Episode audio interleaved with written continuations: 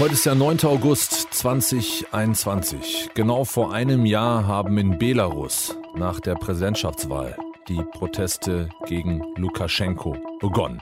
Und der Widerstand im Land ist, obwohl Lukaschenko einiges getan hat, um seine Kritikerinnen und Kritiker ruhig zu stellen, immer noch groß.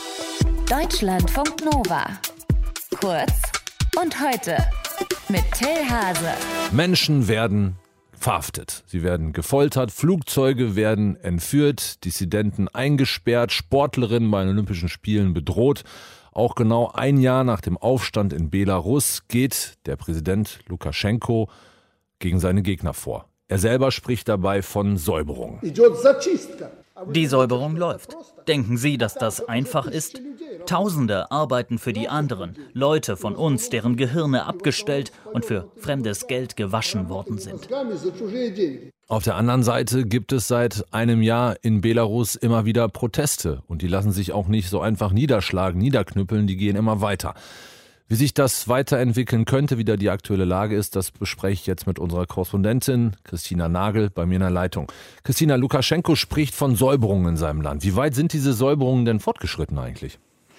Naja, ziemlich weit muss man sagen. Also er geht ja im Moment sehr aktiv gegen Nichtregierungsorganisationen vor, gegen Menschenrechtler. Das können aber auch lokale Bürgerinitiativen sein. Sprich gegen alles, was sich irgendwie frei bewegt, was unabhängig von der Staatslinie denkt und in Eigeninitiative sich in irgendeiner Form organisiert. Das sind natürlich auch kritische Medien, die mit darunter fallen. Also jeder, der irgendwie auffällt und nicht auf Staatslinie ist, der muss im Moment mit Verfolgung rechnen. Und das das zieht er wirklich durch. Und man darf nicht vergessen, dass gerade während der Corona-Pandemie und in den vergangenen Jahren eben genau diese zivilgesellschaftlichen Strukturen entstanden sind, die er jetzt wieder platt machen will, die dazu geführt haben, dass es überhaupt zu diesem Jahr voller Proteste kam. Und wie viel Widerstand gibt es jetzt noch in Belarus, nachdem er so deutlich gegen seine Kritiker und Kritikerinnen vorgeht? Der Widerstand ist im Prinzip noch genauso groß, wie er direkt nach der Wahl beziehungsweise im Verlauf des letzten Jahres war.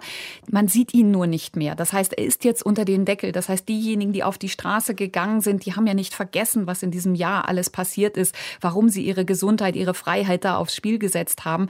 Wenn sie auf die Straße gehen, müssen sie damit rechnen, dass sie eben verfolgt werden, dass sie direkt ins Gefängnis kommen. Die Gesetzesvorgaben haben sich verändert. Das heißt, man muss direkt mit einer Anklage wegen Landfriedensbruch oder wegen Terrorismus rechnen. Das heißt, da drohen gleich harte Strafen. Deshalb ist dieser Widerstand, dieser Protest unterm Deckel jetzt im Moment, heißt aber nicht, dass der nicht jederzeit auch wieder ausbrechen kann. Und wieso kann sich Lukaschenko weiterhin an der Macht halten? Gibt es halt auch einfach viele Unterstützer und Unterstützerinnen im Land? Liegt es an Putin?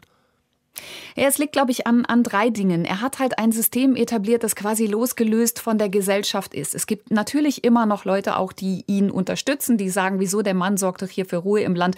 Wir hätten das alles nicht haben müssen, wenn alles so weitergelaufen wäre wie bisher. Worauf er sich aber in erster Linie stützen kann, das ist einmal sein Beamtenapparat, der ganz gut von und mit ihm lebt und der weiß natürlich, dass mit seinem Abtritt letztlich dieses System zusammenbrechen wird.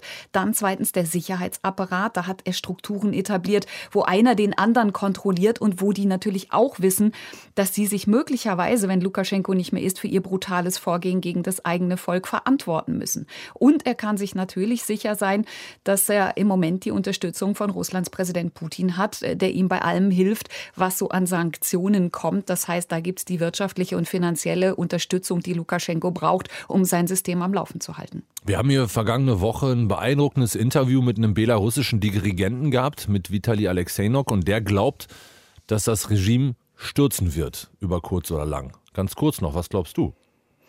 Also ich glaube auch, dass es passieren wird, aber eher später als früher, weil man kann auf Dauer nicht so viel Druck aufrechterhalten, wenn das Volk nicht mit einem mitgeht. Also zumindest nicht, wenn das eine breite Mehrheit ist.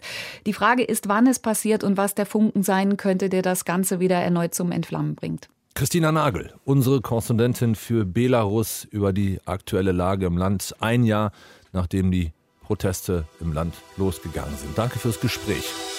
Deutschlandfunk Nova. Kurz und heute.